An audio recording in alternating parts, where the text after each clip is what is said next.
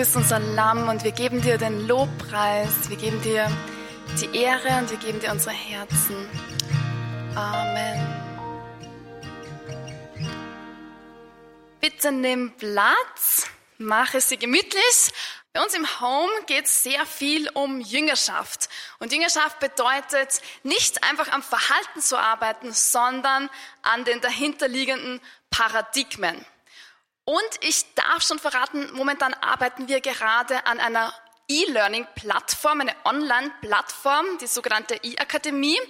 Und es ist eine Plattform, wo sehr viele verschiedene Kurse zu allen möglichen Themen geben wird. Unter anderem einen neunmonatigen Jüngerschaftskurs für Gruppen, Pfarren und Gemeinden. Also wenn du zu Hause eine Gruppe hast von mindestens sieben Leuten und du sagst, hey, ich wollte schon immer mal ein Jüngerschaftsprogramm machen, kann mir aber nicht leisten, neun Monate nach Salzburg zu kommen, dann könnte das womöglich genau das Richtige für dich sein. Das heißt, du triffst dich einmal in der Woche mit deinen Freunden und du gehst ein, ein, Thema durch. Es gibt ein Video dazu, es gibt eine Übung, Ressourcen, alles Mögliche und auch ein paar Wochenenden, die du dann besuchen kannst.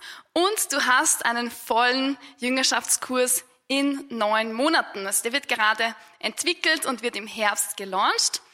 Und für alle, die zwischen 18 und 30 sind und sagen, ich möchte gerne aber eine Vollzeitjüngerschaft machen, neun Monate, dann hast du noch die Chance, dich zu bewerben für die J9 in Passa. Es gibt noch ein paar freie Plätze. Das Ganze startet im Oktober, geht bis Anfang Juli. Und du kannst mit dabei sein, Teil der Pionierstaffel werden, in Passau neun Monate investieren in deine persönliche Gottesbeziehung, in deine Identität, Charakterschulung und Persönlichkeitstraining. Jetzt darf ich den Patrick zu mir bitten.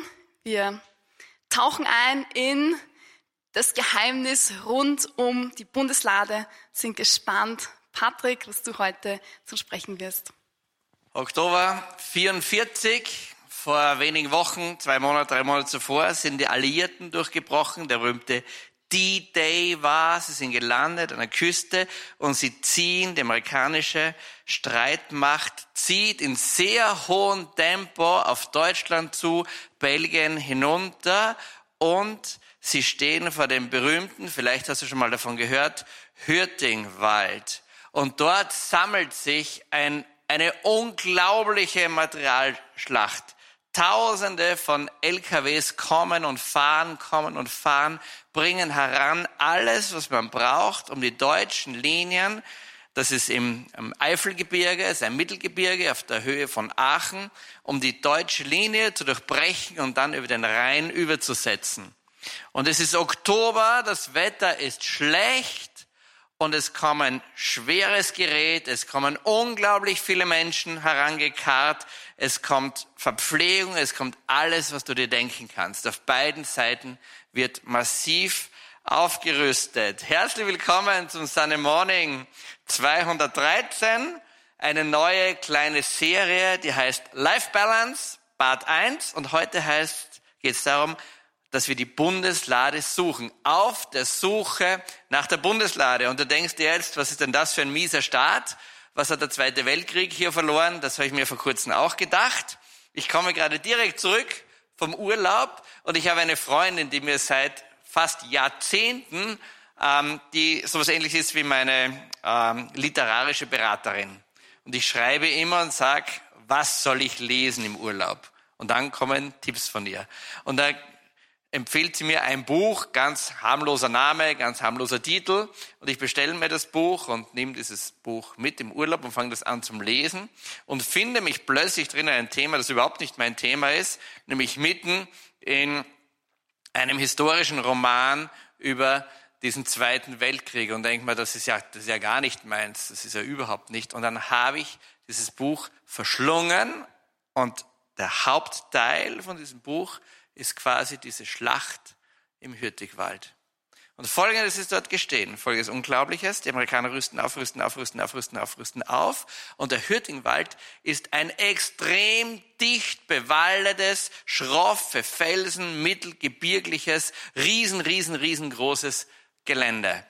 Und es hat schon, im Oktober gibt es die erste Schlacht und in dieser ersten Schlacht erleiden die Amerikaner eine vernichtende Niederlage der Wehrmacht die sich dort festgesetzt hat mit Bunkern, mit Stellungen, mit allem, was es überhaupt nur gibt. Und jetzt wird wieder aufgerüstet, wieder aufgerüstet, wieder aufgerüstet. Wir wissen übrigens so viel von dieser Schlacht, unter anderem deswegen, weil Hemingway, Ernest Hemingway, 18 Tage bei dieser Schlacht dabei war als Kriegsberichterstatter. Und dann kommt ein, ein ganz berühmter Termin, man nennt es die Allerseelenschlacht. Und an der, Allerseelenschlacht, das war 1. November, das Wetter war grässlich, die, die, der Startschuss für diesen Angriff ist schon mehrfach verschoben worden, weil das Wetter derartig mies war. Es regnet, es ist Schneeregen dort. Die ganzen Tausende und Tausenden von Soldaten sind am Rande dieses Waldes in den Stützpunkten drinnen. Und dann geht die Schlacht los. Und das, was dort passiert ist, ist die größte Niederlage, die eine amerikanische Armee jemals erlebt hat. Es wird wenig gesprochen davon. Im kollektiven amerikanischen Gedächtnis ist dieser Tag nicht so drinnen. Es ist ein Desaster. Spoiler vorneweg. Auf beiden Seiten sind circa jeweils 30.000 Menschen gefallen in diesen nächsten Wochen und Monaten.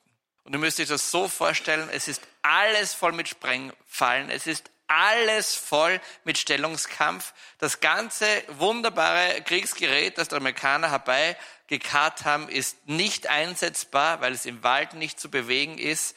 Man hat Wege festgelegt, wo diese Marschroute der Amerikaner, der Alliierten sein soll, wo sie durch diesen Hürtingwald durchgehen und dann über den Rhein übersetzen. Und herausgestellt hat sich, dass diese panzertauglichen Wege steilste, verwinkelte Waldwege war, wo nicht einmal ein einfaches Kettentransportfahrzeug hinaufgekommen ist. Das war die Lage. Die Amerikaner haben sich eingegraben, die Deutschen haben sich eingegraben, sie haben immer Löcher gegraben, da sitzen sie drinnen teilweise über Tage. Das Grundwasser steht 20, 30 Zentimeter tief in diesen Löchern drinnen. Es ist eiskalt, es ist Schneeregen. Die Stiefel der Soldaten werden durch, nach zwei, drei Tagen völlig durchgezogen durch dieses kalte Wasser. Die Haut fängt an zum Blau werden zum Aufweichen. Es gibt den sogenannten Grubenfuß, wie man ihn nennt, und tausend Soldaten mussten die Füße abgenommen werden, weil sie in diesen Gruben drin die Füße angefault und abgestorben sind. Und das war eines der größten Desasters der Alliierten und es war die größte Schlacht zur Befreiung von Deutschland damals. Die Militärhistoriker streiten bis heute, ob der Schwachsinn war warum sie über diesen Hürtingwald drüber gegangen sind. Man hätte leicht ausweichen können.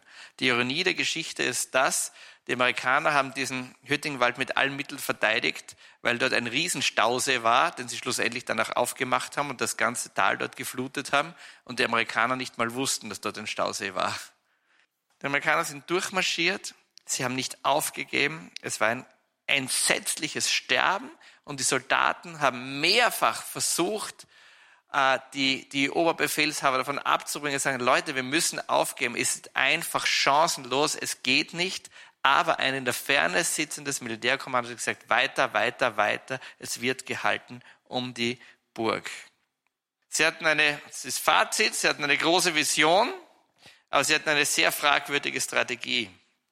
Sie hatten keinen Plan B, sie hatten keine Option, es musste gehalten werden mit allen erdenklichen Mitteln. Die Amerikaner haben völlige Fehleinschätzung gehabt von ihren eigenen Kräften. Sie haben geglaubt, durch ihre Macht, durch ihre Kraft und durch ihre Stärke gelingt es ihnen, durch den Wald durchzugehen. Und sie waren fahrlässigst vorbereitet. Sie haben den Staudamm übersehen. Sie haben die Wege völlig falsch eingeschätzt. Und es hat immense Tote gegeben. Es gibt eine Regel in der amerikanischen, äh, im, Amerika in, in, in, im, im amerikanische Militär, kein toter Soldat darf beim Abtransport einen zweiten toten Soldaten berühren. Das ist deswegen, um den Soldaten die Würde zu geben, dass keine Toten aufeinander geschlichtet waren. Es war dort nicht mehr, not, nicht mehr möglich. Mit LKWs sind die Toten übereinander geschlichtet, abtransportiert worden. Die Amerikaner haben sich total verrannt. Sie haben den Wald nicht mehr gesehen aufgrund von lauter Bäumen, die dort gestanden sind. Sie waren verbissen in eine Sache. Sie haben gesagt, sie gehen in eine Richtung und waren nicht bereit umzukehren. Alle Leute schreien rundherum, stopp, es geht nicht, nein, es muss weitergehen. Und vielleicht kennst du so eine Situation aus deinem eigenen Leben auch. Kein Krieg, kein Tod, aber trotzdem schwerwiegende Folgen in deinem Leben. Vielleicht kennst du das, du bist so mit deinem eigenen Leben beschäftigt, dass du unter Umständen das Leben vergisst. Du bist so in Ausbildung, Partnersuche, Heirat, Kinder, Familie, Sport, Beruf, alles Mögliche damit beschäftigt, weil du das Gefühl hast, du musst alles in diese Jahre hineinstecken, die du hast. Du musst Haken dran machen an Dinge in deinem Leben, dass sie gelungen sind. Und du sagst, wenn die Kinder aus dem Haus sind, dann wird alles anders. Und wenn die Rente kommt, dann kaufen wir unser Haus, unsere Wohnung auf Mallorca und dann beginnen wir das Leben zu genießen und dann beginnen wir es ruhiger anzugehen. Vielleicht hast du Angst, irgendetwas in deinem Leben zu verpassen und verlierst dich dabei selber. Und wenn es dir gut geht, dann ist die Falle, die oft da ist, dass du dich selber optimierst und noch mehr optimierst und noch mehr optimierst. Irgendwann bist du über, überoptimiert und kann, kannst trotzdem in der Nacht nicht schlafen. So geht's vielen, so geht's mir. So ging's mir und so geht's mir heute auch noch manchmal. Jesus sagt, denn wer sein Leben retten will, in Lukas 9, wird es verlieren. Wer aber sein Leben um meinetwillen verliert, der wird es retten.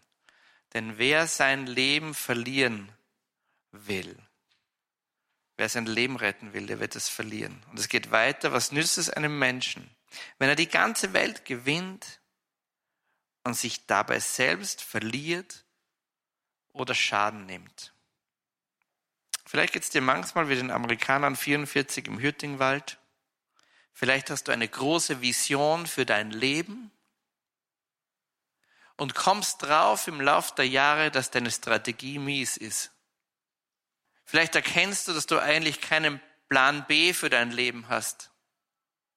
Du hast keine Optionen. Du hast nur einen Weg. Vielleicht geht es dir auch wie den Amerikanern und du schätzt deine Kräfte falsch ein. Es ist ein Vorrecht der Jugend zu glauben, und es ist wunderschön, dass man alles kann, dass man fast unsterblich ist. Das ist großartig. Wer denkt nicht gern an seine Jugend zurück oder steckt da mittendrin, wo du sagst, ich habe alle Möglichkeiten. Aber irgendwann siehst du mal, dass deine eigene Kraft limitiert ist.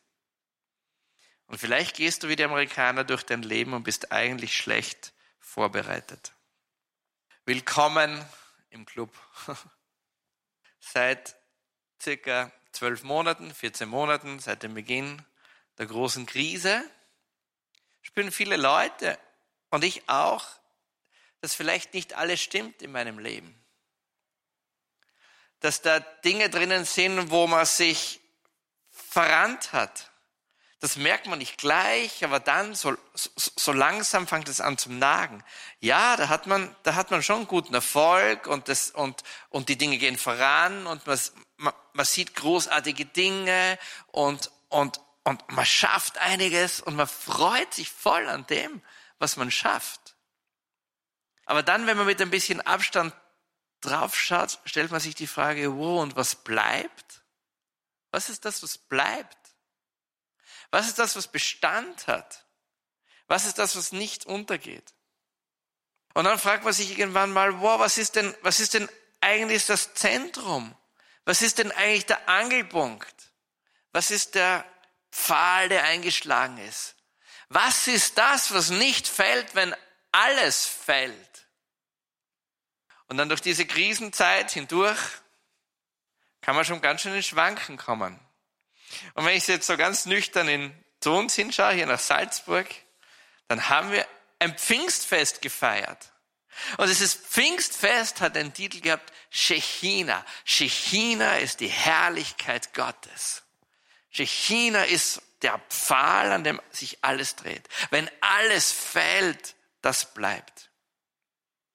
Und ich selber denke mir für mich sehr oft in diesen letzten zwölf Monaten, 14 Monaten, bei allem, was ich tue, bei allem, was ich mache, bei allem, was gelingt und bei allem, was scheitert, habe ich meinen Fokus am richtigen Ort? Habe ich das Zentrum in meinem Leben wirklich? Weißt du, wir können ganz vieles sehr, sehr gut machen, ohne Gott. Und ganz viele Menschen auf dieser Welt machen großartigste Dinge ohne Gott. Die Frage ist, was bleibt? Und auch die Menschen, die großartigste Dinge mit Gott machen, die in Kirchen und in Gemeinden arbeiten, die eigentlich ein gutes christliches Leben führen, die ein frommes, gottgefälliges Leben führen, weißt du, was denen ganz leicht passieren kann? Sie können in ihrer christlichen Geschäftlichkeit Gott verlieren? Ganz einfach.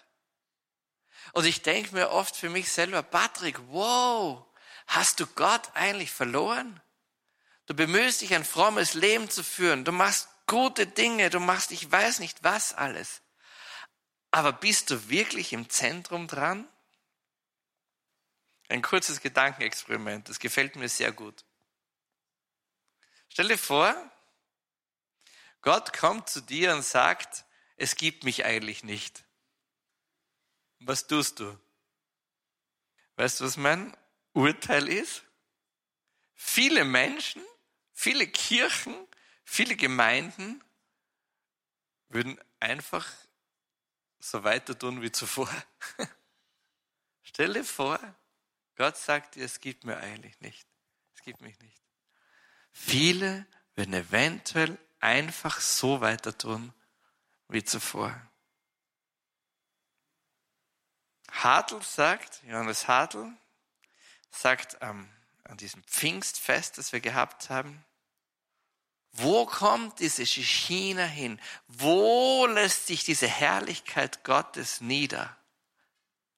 Und er sagt, dort, wo Leiter, dort, wo Menschen die Bundeslade vermissen. Und ich frage dich und mich, vermisst du, vermisse ich die Bundeslade wirklich in meinem Leben? Und ich kann dir eins sagen, ich vermisse sie wirklich in meinem Leben. Was ist die Bundeslade? Die Bundeslade steht für Gott. Und die Bundeslade ist so eine Kiste, die ist circa 140 Zentimeter lang, 80 mal 80 groß, ist aus ähm, irgendeinem Holz, Ahornholz, nein, Ahorn nicht, also Akazienholz, genau, Gold überzogen. Und was ist in dieser Bundeslade drinnen? In dieser Bundeslade drinnen sind die beiden Steintafeln, die Moses bekommen hat, die Gebote Gottes. Und die Bundeslade ist genau nach dem gebaut worden, genau nach einer Anweisung von Gott. Und zwei Cherubin stehen oben und zwischendrin thront diese Herrlichkeit Gottes. Und diese Bundeslade steht dafür, dass du sagst, wo will ich wirklich Gott suchen? Gebe ich wirklich Gebe ich wirklich Gott das Zentrum in meinem Leben? Bin ich wirklich am Punkt dran? Übrigens, wer die Bundeslade berührt, ist tot. Weil Gott so groß und so mächtig ist. Und vielleicht kennst du die Geschichte, wie König David diese Bundeslade hinaufholen wollte, weil er, David hat diese Bundeslade in Jerusalem vermisst. Und er hat gesagt, wow, ich brauche diese Bundeslade, ich will diese Bundeslade, dass sie bei mir ist, dass die Herrlichkeit Gottes bei mir in meiner Stadt wohnt. Und dann wäre die nahe von einem Ochsenkahn gefallen, einer griff drauf, zack, bumm und Maus tot. Was ist das Zentrum? Jesus sagt an einer Stelle, jeder, das ist Matthäus 7, jeder, der diese meine Worte hört und danach handelt, ist wie ein kluger Mann, der sein Haus auf Fels baut. Und du kennst dieses Beispiel. Als ein Wolkenbruch kam und die Wassermassen heranfluteten, als die Stürme tobten und an das Haus rüttelten, da stürzt es nicht ein, denn es war auf Fels gebaut. Liebe Leute, ich möchte mein Haus auf Fels bauen. Ich möchte die Bundeslade im Zentrum meines Lebens haben. Ich möchte mich neu ausrichten und neu Gott suchen. Warum? Weil mir vorkommt in diesen letzten zwölf, vierzehn Monaten, in all dieser Geschäftigkeit, Getriebigkeit, in all dem Druck von allen Seiten, dem wirtschaftlichen Druck, dem persönlichen Druck, dem allen möglichen, was da ist. Ich glaube, ich habe das Zentrum ein wenig verloren. Und es ist Zeit, dieses Zentrum wieder zu suchen. Die Amerikaner im Hürtingwald sind umgekehrt. Sie sind raus aus dem Wald, sie haben neue Kräfte gesammelt, sie haben mehr Leute aufgestellt, mehr Material besorgt, sie haben eine neue Strategie auferlegt, sie haben ein Refocus gemacht. Der Widerstand war erbittert, aber sie sind durchgebrochen, durch die Reihen durchgekommen. Ich möchte auch durchbrechen. Ich persönlich, Patrick, ich brauche eine Zeit des Refocus. Ich, Patrick, brauche eine Zeit des Neuausstreckens und des Neugott-Entdeckens. Und die letzten Wochen Monate spreche ich mit vielen Leuten und merke, denen geht es gleich. Denen geht es ganz gleich. Und deswegen haben wir uns für diesen Sommer ein Motto gegeben, ein, ein, ein Thema gegeben. Und dieses Thema ist Refocus.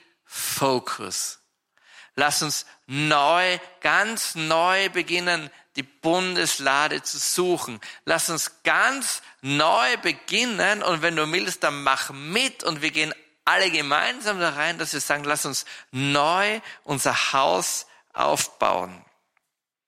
Und es braucht Zeit, das zu machen. Und im Home, im ganzen Home Movement haben wir begonnen, haben gesagt, wow, lass uns gemein, jeder für sich alleine und lass uns auch gemeinsam Gott neu suchen und uns neu ausstrecken zu ihm. Wir werden jetzt in Kürze vier Tage machen als, als, als, als ganze Community, alle Backbone-Mitarbeiter, alle im Home sind. Wir sperren alles zu für vier Tage lang und wollen uns vier Tage gemeinsam uns neu ausrichten und neu Gott suchen. Hast du schon jemals was vom Sabbatjahr gehört. Es gibt den Sabbat, den Schabbat, den siebten Tag in der Woche, an dem sollst du ruhen. Und es gibt aber auch ein siebtes Jahr, an dem du ruhen sollst. Und in Exodus 23 sagt Gott, sechs Jahre kannst du in deinem Land sehen und die Ernte einbringen. Im siebten sollst du es brach liegen lassen und nicht mehr bestellen. Sechs Jahre sollst du sehen und sollst du die Ernte einbringen. Und im siebten sollst du dein Feld brach liegen lassen. Weißt du, was das für uns heute heißt, meine ich? Wir brauchen immer wieder mal, und Gott schlägt vor alle sieben Jahre, vielleicht so eine Zeit von Refocus.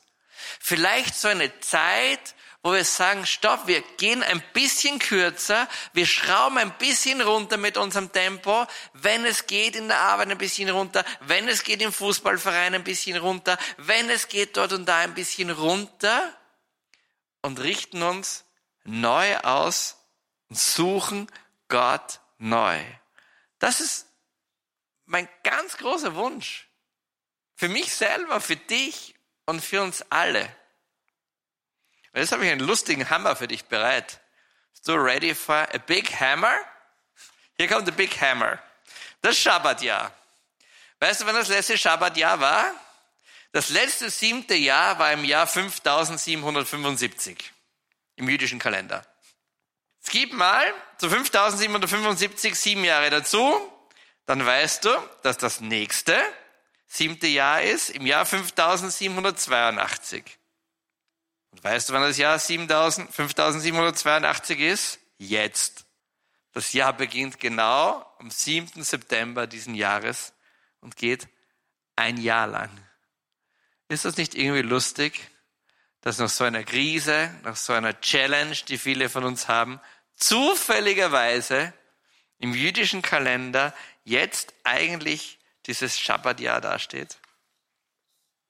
Vielleicht kann das eine Anregung sein für dich und für mich, dass wir ein bisschen zurücktreten und dass wir sagen, wow, wir, wir, wir können alles machen. Wir können Raketen bauen. Wir können wunderschöne Dinge machen. Ich weiß nicht, was wir Menschen alles können. Aber was bleibt? Und was hat Bestand? Und wo bauen wir unser Haus in diesen Felsen hinein? Ein paar Kies? Bist du tief im Wald? Geh wieder raus. Die Amerikaner waren tief im Wald. Sie haben viel verloren, weil sie unbedingt drinnen bleiben wollten. Sie wollten sich unbedingt durchkämpfen mit allen Mitteln in diesem Wald, weil sie keine andere Option gesehen haben. Komm raus aus dem Wald. Vermisst du die Bundeslade? Vermisst du Gott das Zentrum dein Leben? Dann beginne ihn zu suchen. Beginn Gott ganz neu zu suchen. Nimm dir Zeit. Starte mit einem Überdenken und einem Reifen von deinen Erfahrungen. Und ordne deine Prioritäten neu. Weißt du, dass du Gott ins Zentrum deines Lebens hineingibst? Das kann dir niemand abnehmen. Das musst du ganz allein machen. Nur du. Erinnere dich an das Gleichnis mit den zehn Jungfrauen. Es kommt in den Endzeitreden, da geht es ganz katastrophal zu bei Matthäus. Da ist, und dann wird das kommen und die letzten Tage. Und mittendrin erzählt Jesus dieses Gleichnis von diesen zehn Jungfrauen. Und er sagt, hey, da gibt es zehn Jungfrauen, die sind bereit für die Hochzeit. Und sie nehmen ihre Lampen und sie gehen hinaus und sie gehen dem Bräutigam entgegen. Und fünf nehmen Öl mit und fünf nicht. Weißt du, für was dieses Öl steht? Dieses Öl steht für Intimität. Dieses Öl steht dafür, dass du Gott suchst. Das kann dir niemand abnehmen. Niemand. Und dann gehen sie hinaus und dann dauert es eine Zeit lang. Und der Bräutigam kommt nicht und alle werden müde und alle schlafen ein. Ist nicht so schlimm. Ist nicht so schlimm einzuschlafen. Ist nicht so schlimm einzuschlafen. Und dann kommen die Rufe. Hey, hört, hört, hört. Der Bräutigam kommt. Und dann wachen sie alle auf wischen sich die Augen aus, zünden ihre Lampen an und fünf Lampen gehen an und fünf nicht. Weil fünf nicht diese Intimität gelebt haben. Weil fünf nicht gesucht haben. Weil fünf möglicherweise keinen Refocus in ihrem Leben gemacht haben. Aber die, die das gemacht haben, die machen die Lampen an, das Licht brennt und der Bräutigam sagt, komm, komm, komm, komm. Und sie gehen hinein in den Hochzeitssaal. Mein ganz großer Wunsch für dich, für mich, für uns alle, für alles jemals hören, ist, dass wir, und vielleicht ist dieses Schabbatjahr, das genau jetzt beginnt, diesen September, auch noch der letzte Kick für dich, dass du sagst, wow, lass uns, lass uns einen Schritt zurückgehen, lass uns die Bundeslade suchen. Lass uns sehen, dass wir im Leben eigentlich das vermissen. Dass wir unser Haus neu bauen und auf Felsen bauen. Wir wollen kurz beten, wenn du willst, mach die Augen zu, sonst lass sie offen, ist egal. Gott sieht dich so oder so. Vater im Himmel, du gibst uns so unglaubliche Werkzeuge in die Hand, wie den Schabbat. Jeden Sonntag. Wie das Schabbatjahr. Wie so große Gleichnisse wir sagen, hey, such das Zentrum und bau dein Haus fest. Vater im Himmel, mein Gebet ist, dass wir ein bisschen langsamer treten und dass wir einen Refocus machen. Dass wir dich ganz neu suchen und deine Herrlichkeit ganz neu ersehnen in unseren Herzen. Und das bete ich im Namen Jesu. Herr Jesus, ich bekenne mit meinem Herzen und bekenne mit meinem Mund, dass du der Sohn Gottes bist. Gezeugt, nicht geschaffen, dass du auf die Erde gekommen bist, um Kunde abzulegen vom Vater, um uns alles zu erzählen, wie der Vater ist, damit dein Reich sich ausbreitet auf dieser Erde. Ich bekenne, dass du als Sohn Gottes. Alles, was in meinem Leben schiefgegangen ist, alles, was noch schiefgehen wird, alles, was jemals auf dieser Welt daneben gegangen ist, alle Schmerz, alle Krankheit, alle Sünde, alle Lüge, allen Betrug, alles hast du auf dich genommen und bist zum Fluch geworden, du bist aufs Kreuz gegangen, bist dort gestorben, um mich und alle Menschen auf dieser Welt, die dich anerkennen als ihren König zu erlösen. Herr Jesus, ich lege mein Leben ganz neu in deine Hand hinein. Ich nehme deine Erlösung voll und ganz an. Ich bekenne, dass ich Mensch bin und du Gott bist und dass ich dich brauche. Und ich sehne mich nach dir. Ich sehne mich danach, deine Stimme zu hören und deinen Weisungen zu folgen. Und Herr Jesus, ich gebe dir heute wieder ausdrücklich die Erlaubnis, in mein Leben einzugreifen. Sende mich, ich vertraue dir. Amen. Denn wer sein Leben retten will, der wird es verlieren. Wer aber sein Leben meinetwillen verliert, der wird es retten. Was nützt es einem Menschen, wenn er die ganze Welt gewinnt, dabei aber sich selbst verliert Schaden nimmt. Vielleicht steckst du im Wald, so wie die Amerikaner, und hast dich verlaufen. Siehst den Wald vor lauter Bäumen nicht. Vielleicht hast du dich eingegraben in einer Stellung. Vielleicht erkennst du, dass deine Strategie nicht die richtige ist. Vielleicht bist du an einem Punkt, wo du siehst, wo ich trete an der Stelle, ich komme nicht mehr vorwärts, ich breche nicht durch. Dann geh raus aus dem Wald. Ordne dich neu.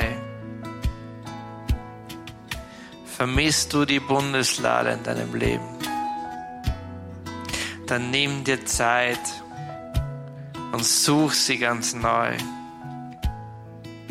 Was bleibt? Was ist das, was bleibt in deinem Leben?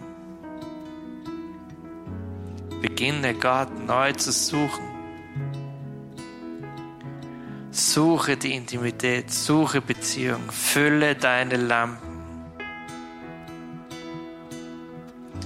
Überdenke deine Erfahrungen und ordne die Prioritäten in deinem Leben neu.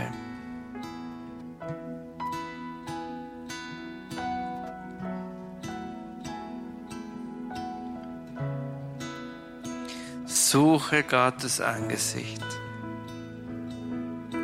Herr Jesus, meine Sehnsucht ist so groß, dich anzubeten in Wahrheit und im Geist. Herr Jesus, ich bitte dich um deinen Geist jetzt für unseren Sommer, für diese Refocus-Zeit, für diese Neuorientierungszeit, für dieses Neuordnen von allem, was wir gemeinsam machen und alles, was wir einzeln machen. Um unser Haus ganz neu zu bauen auf Fels, auf starken, mächtigen Felsen. Unser Haus neu zu bauen auf dir. Denn wer sein Leben rettet, der wird es verlieren. Wer sein Leben um meinen Willen verliert, der wird es retten. Amen.